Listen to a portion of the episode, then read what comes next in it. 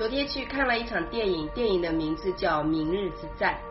我觉得这部电影很有意思的是，通过未来反推到现在，然后呢，通过现在穿梭到未来，把未来要发生的事情先解决。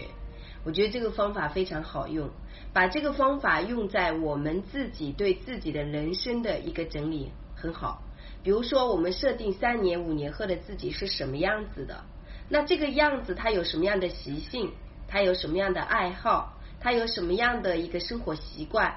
这些生活习惯陪伴着你，他会变成什么样的结果？你平时的一个学习各方面啊，所以我觉得这个就非常非常的棒。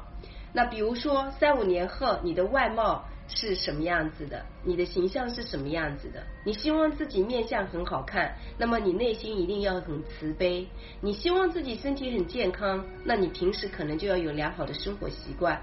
这些都是有一个因果反应、果因结论的啊。第二个就是我们自己内心维度的意识设定，比如说我们每一天从早上就开始的一种心情和状态。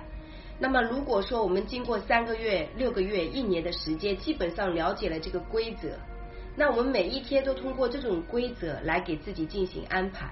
那么，我相信一两年后的你状态肯定是不一样的。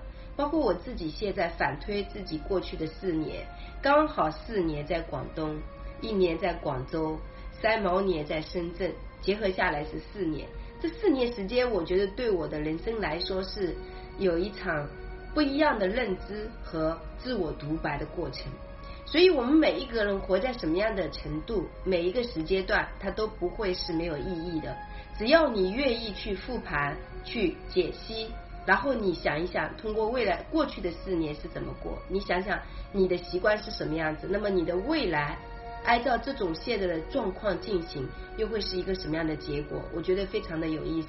所以内心维度意识设定等于我们自己的频率设定。每一天的频率设定在勇气两百以上，你一天的效率和状态都会变得非常的不一样。第三个，我觉得很重要的是家里的氛围布置。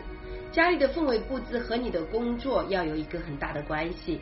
我之前呢讲了很多形象和你的工作要有很大的关系，但我觉得家和你的工作也需要有很大的关系。比如说我自己就是一个自媒体创造者，写作、讲课、分享软文、分享专业的内容，对不对？化妆、心灵成长。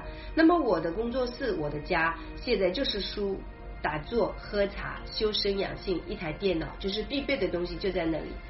楼上睡醒了，楼下就可以下来办公，这种感觉是非常好，时间成本节约了很多。特别需要见客户的时候，就去约到线下，找个咖啡吧见一见，那种感觉也非常好。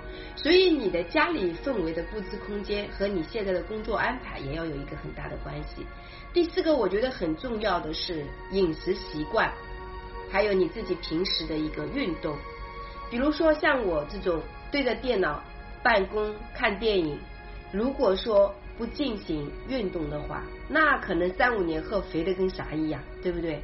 但如果说我每一个星期有三到四次去跑步，然后每一天都可以打坐，每一天都跳舞，然后呢，我又是素食主义，就是吃素的，那经过这样的良好的生活习惯去修炼，你想想，五年后的我会是什么样？我就在想，五年后的我可能是不是比今天还要年轻？这都有可能哦。所以，其实我们人的一个衰老程度、年轻状态，包括我们的生命力，它都跟你的生活习性和你的习惯是息息相关的。不要觉得说这个是没有多大关系的，我觉得这个关系啊是非常非常大的。你去看。